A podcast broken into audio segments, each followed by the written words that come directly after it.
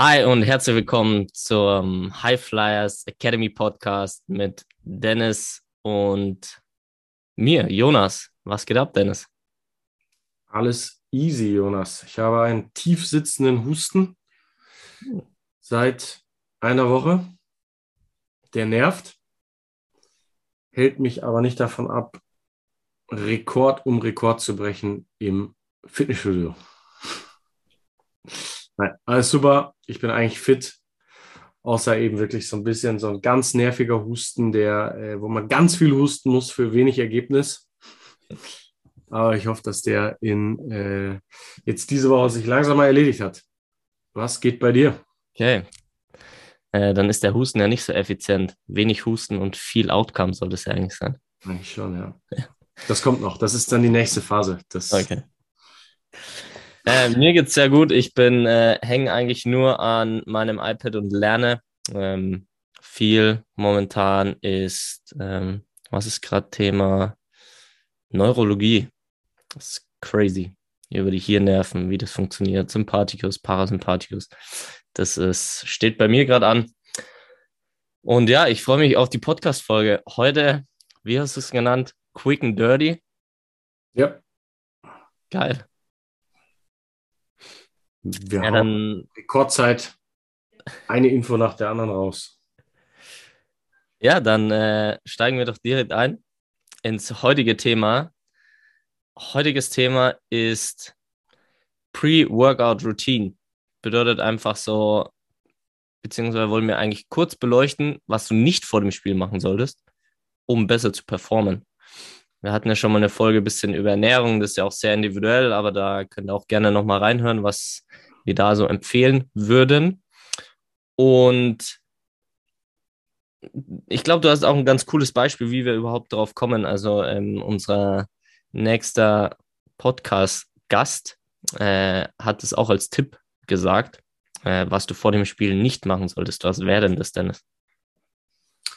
Ja, ähm, genau die Handyzeit reduzieren oder am besten sogar eliminieren. Also wenn, wenn ich in die Kabine gehe, Shoutout an alle Spieler, mit denen ich zusammenarbeite, die das jetzt hören, hoffentlich alle, äh, dann ist doch sehr viel ähm, Smartphone noch angesagt. Vor dem Training, nach dem Training und vor allem eben vor dem Spiel.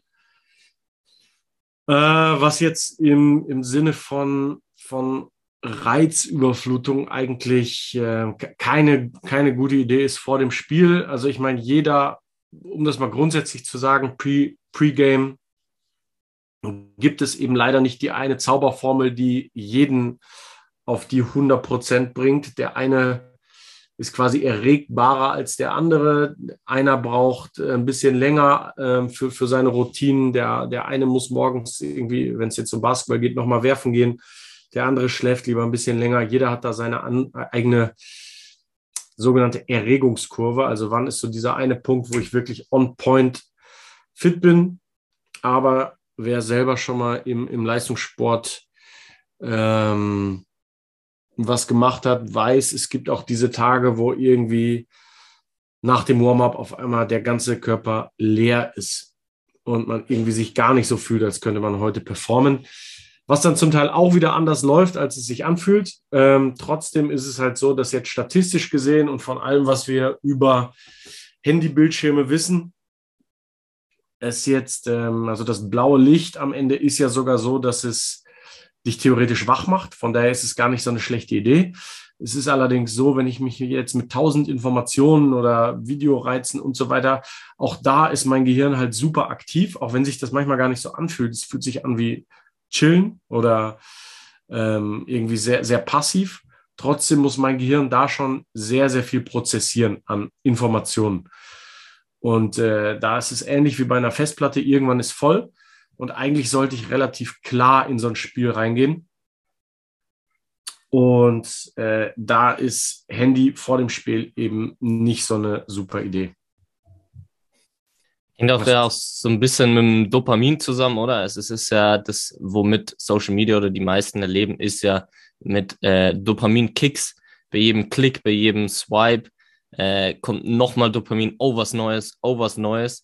Und Dopamin ist ja auch ähm, ein Neurotransmitter, was für den Drive ähm, auch zuständig ist und Drive ähm, ja, ist ja auch sehr wichtig für das Spiel, was glaube ich äh, für jeden wichtig ist, äh, in einem Spiel da mit einem gewissen Drive reinzugehen und das ist, äh, wie du sagst, die Festplatte ist irgendwann voll und äh, das ist vorm Spiel nicht so smart. Ich meine, deswegen habe ich es gesagt, es ist wieder so ein zweischneidiges Schwert. Es ist ja auch mit diesem Biohacking-Zeugs, du, du hast ja auch so eine Blue-Blocker-Brille. Ich würde sagen, das Missverständnis ist, dass blaues Licht immer schlecht ist. Ne? Es ist blaues Licht ist ja auch normale Frequenz. Zwar ist sie jetzt an einem Screen isoliert, aber auch die, das Sonnenlicht hat jetzt noch, ne, hat auch blaues Licht. Ähm, zum Beispiel am Morgen. Du sagst ja auch, was Neues triggert Dopamin. Die Frage ist, ist Dopa Dopamin ist ja dein Freund. Es ist wie mit Cortisol. Cortisol ist auch dein Freund. Also vor dem Spiel das Stresslevel hochzufahren, ist ja insofern keine schlechte Idee. Weißt du, was ich meine? Also die, die, die Frage, deswegen habe ich gesagt, es ist bei jedem ein Stück unterschiedlich und ich sage, es kann auch jetzt sein, wenn ich mir vor dem Spiel ein LeBron-Video angucke, dass mich das hochfährt. Die Frage ist halt nur, funktioniert es bei jedem? Da muss man auch wieder so in sich reinhören oder wie lange schaue ich mir das an?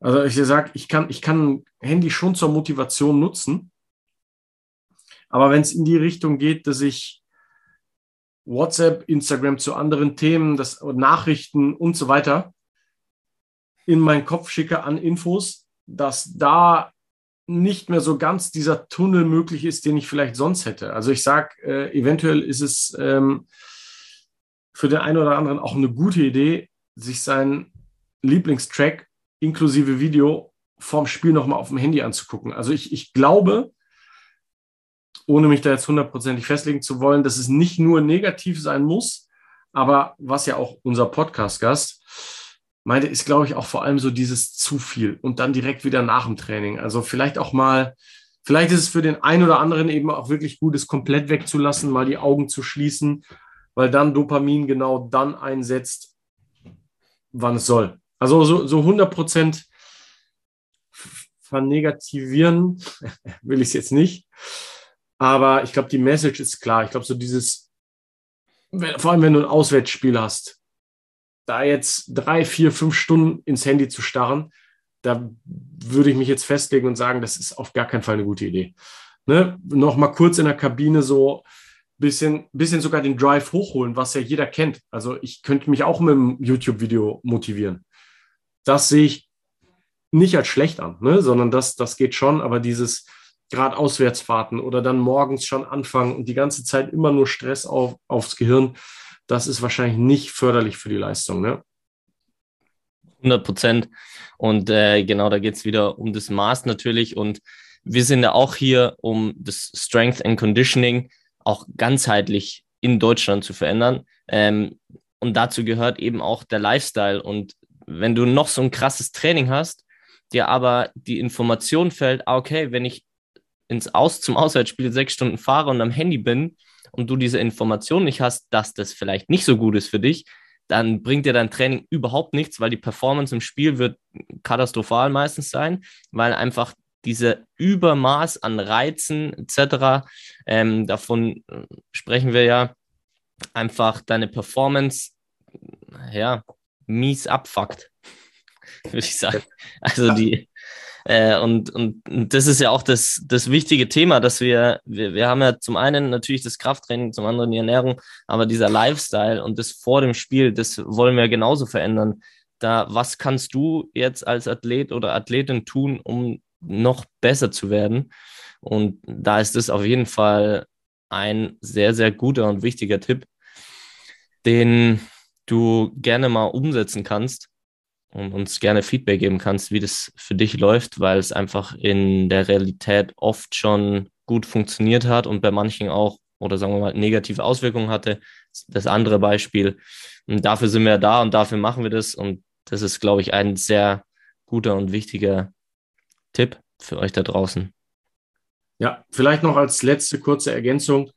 Diese Dopamingeschichte, das kann man sich so vorstellen, alles, was mit Erfolg und Motivation und so weiter zusammenhängt, wird im Körper durch so kleine elektrische Botenstoffe an euer Hirn und in eurem ganzen Körper verteilt, dass sozusagen dieser Erregungszustand da ist, dass ihr das auch abrufen könnt. Deswegen ist es ja in erster Linie mal gut. Nur um das verständlich zu machen, es ist halt so, dass kein Mensch auf dieser Welt 24 Stunden motiviert sein kann.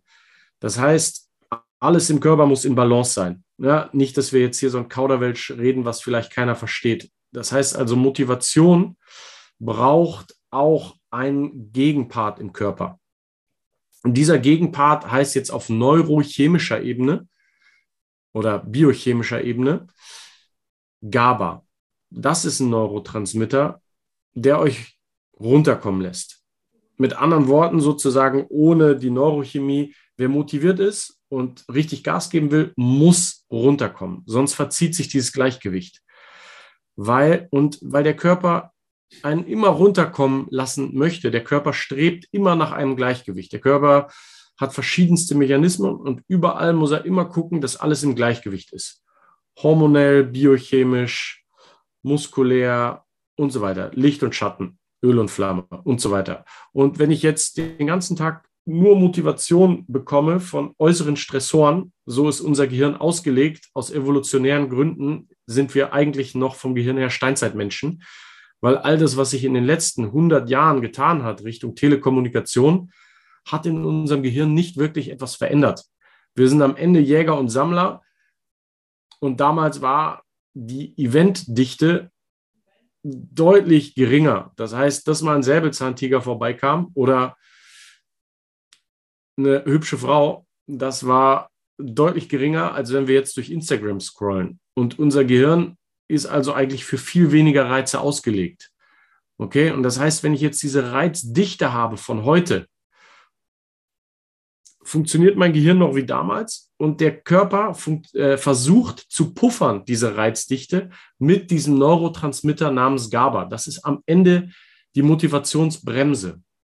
Jetzt könnt ihr euch das vorstellen wie so einen kleinen Topf im Körper, wo dieses GABA drin ist, um immer wieder den Körper der die ganze Zeit Dopamin, Dopamin, Dopamin durch jedes neue Instagram-Bild oder jedes neue YouTube-Video oder äh, jeden neuen Ego-Shooter, den ich spiele, produziert und der Körper versucht zu bremsen, bremsen, bremsen. Das Problem dabei ist, GABA verbraucht sich. Am Ende, wenn du es mit dem Auto vergleichen willst, du drückst immer weiter aufs Gas. Gleichzeitig versucht der Körper, die Richtgeschwindigkeit zu halten und drückt auch auf die Bremse. Das beides gleichzeitig ist nicht besonders gesund, vor allem nicht für die Bremsscheiben. Und das ist das GABA und das verbraucht sich. Und wenn GABA leer ist, dann ist es etwas, was gar nicht gut ist fürs Gleichgewicht, sondern das schlägt dann eher ins Gegenteil um und kann in sowas wie einer Depression oder einem Burnout enden oder eben Verletzungen. Ja, um, um das mal, um so, so ein Gesamtbild da zu zeichnen, warum Handy oder ständige Reizsetzung auf Dauer keine gute Idee ist. Sehr gut. Auch einfach der Körper holt sich dann, weil du es mit der Verletzung angesprochen hast, der Körper holt sich das dann schon, was er braucht. Und mit Verletzungen, das weiß jeder äh, und jede, dass du dann gezwungen bist, nichts zu tun. Und deswegen auch immer wichtig, auf euren Körper zu hören, weil der sagt sehr häufig eigentlich schon, was er will.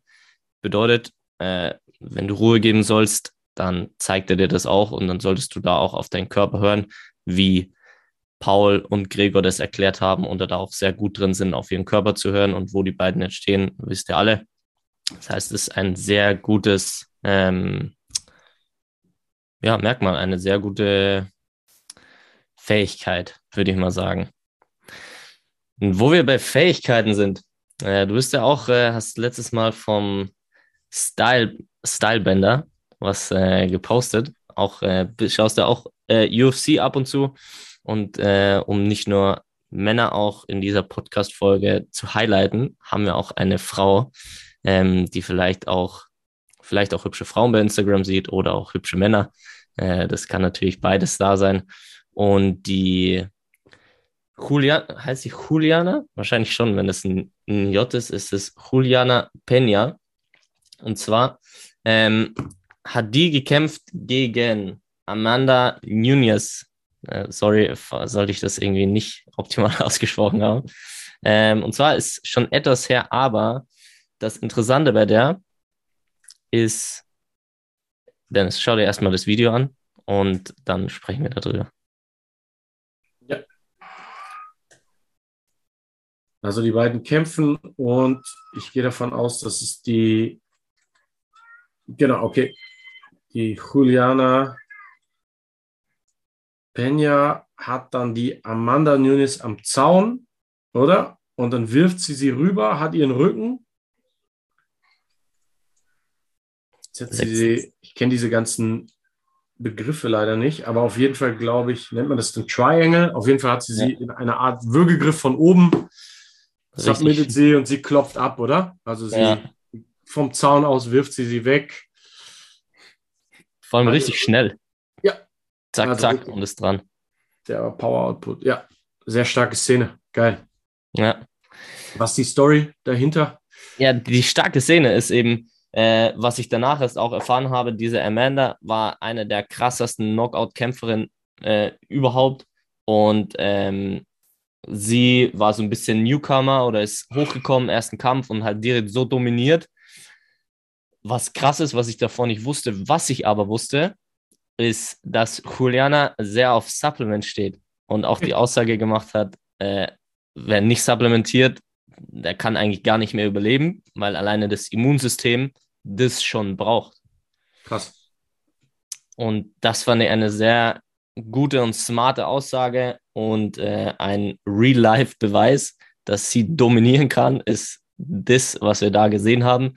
Zum einen äh, krafttechnisch dominiert sie sie und das zweite, sie ist extrem schnell, wie sie auf dem Rücken ist. Fragen wir auch nicht, was das technisch bedeutet, ist wahrscheinlich auch krass. Aber zack, hat es direkt angesetzt und in der zweiten Runde äh, submittet sie einfach äh, die Amanda und das ist crazy. Ja, geil. Du hast das, glaube ich, aus, einer, äh, aus einem Interview mit Joe Rogan, oder? Das mit dem musst du mir mal schicken. Vielleicht auch irgendwie ja. Show Notes. Muss ich mal suchen, das Interview. Ja. Geil. Also da das, äh, den ersten Teil habe ich mir angehört von dem Interview, der war sehr interessant, weil es da eben auch über Nahrungsergänzung und ihren Kampf und sowas ging. Und das war sehr spannend und die hat natürlich auch ein sehr gutes Mindset, worüber wir auch schon eine sehr gute Podcast-Folge ähm, gemacht haben, wo wir auch immer gutes Feedback bekommen haben. Was ich auch sehr cool und dankbar finde, ist immer gerne Feedback zu uns. Und das als Frau, die so smart supplementiert und so dominieren kann in UFC, korrigiere mich, wenn es falsch ist, der größte äh, die größten Kämpfer und Kämpferinnen hat. Schon ein Highlight. Absolut. Geil. Mega. Wir packen es in die Show Notes. Könnt es euch anschauen. Äh, ab 3 Minuten 20 äh, kommt dann die Szene, worüber wir gesprochen haben. Und ja, finde ich sehr cool. Und wenn ihr ein Highlight habt, schickt es uns auch gerne zu. Wir versuchen jeden und jede Sportart so ein bisschen mit reinzunehmen, um das zu beleuchten. Frauen, Männer, divers, jeden. Und das war das Highlight der Woche. Bam. Nice, sehr gut. Jetzt haben wir noch einen Mythos, natürlich wieder. Der es verdient, gebastelt zu werden. Sehr. Und zwar ähm, ja, spielen, da, spielen da so ein paar Dinge eine Rolle. Ähm, es geht darum, dass man öfter mal hört, die Halswirbelsäule muss eine neutrale Stellung haben beim Kreuzheben. Das stimmt nicht. Und zwar, äh, was, immer, was immer super hilft, ist der Blick ins Top-Top-Top-Niveau von Leuten, die Kreuzheben oder olympisches Gewichtheben machen. Und was sehr schnell auffällt, Du wirst keine neutrale Halswirbelsäule sehen. Das hat den folgenden Grund. Der, wer sich einmal vor eine Stange stellt beim Kreuzheben oder sagen wir in eine Hexbar beim Trapbar Deadlift. Jetzt geht man in die tiefste Position. Sprunggelenk leicht gebeugt, Knie gebeugt, Hüfte gebeugt, okay? Man fasst die Stange oder die Trapbar und gibt leichten Zug schon mal in die Aufwärtsbewegung rein, ne? als ob man das Ding jetzt hochheben will. Und macht das mit neutraler Halswirbelsäule. Man bewegt es aber nicht nach oben. Und jetzt das Einzige, was man jetzt machen muss, ist einmal den Blick nach vorne oben zu wenden. Was jeder merken wird, ist eine erhöhte Spannung in der Lendenwirbelsäule. Es ist nämlich so, der Blick, das geht jetzt so ein bisschen in Richtung Neuroathletik, wenn ich den Kopf hebe, ich steuere meine Bewegungsrichtung immer mit dem Kopf, also mit dem Blick. Der Körper will immer erst wissen, wo es hingeht.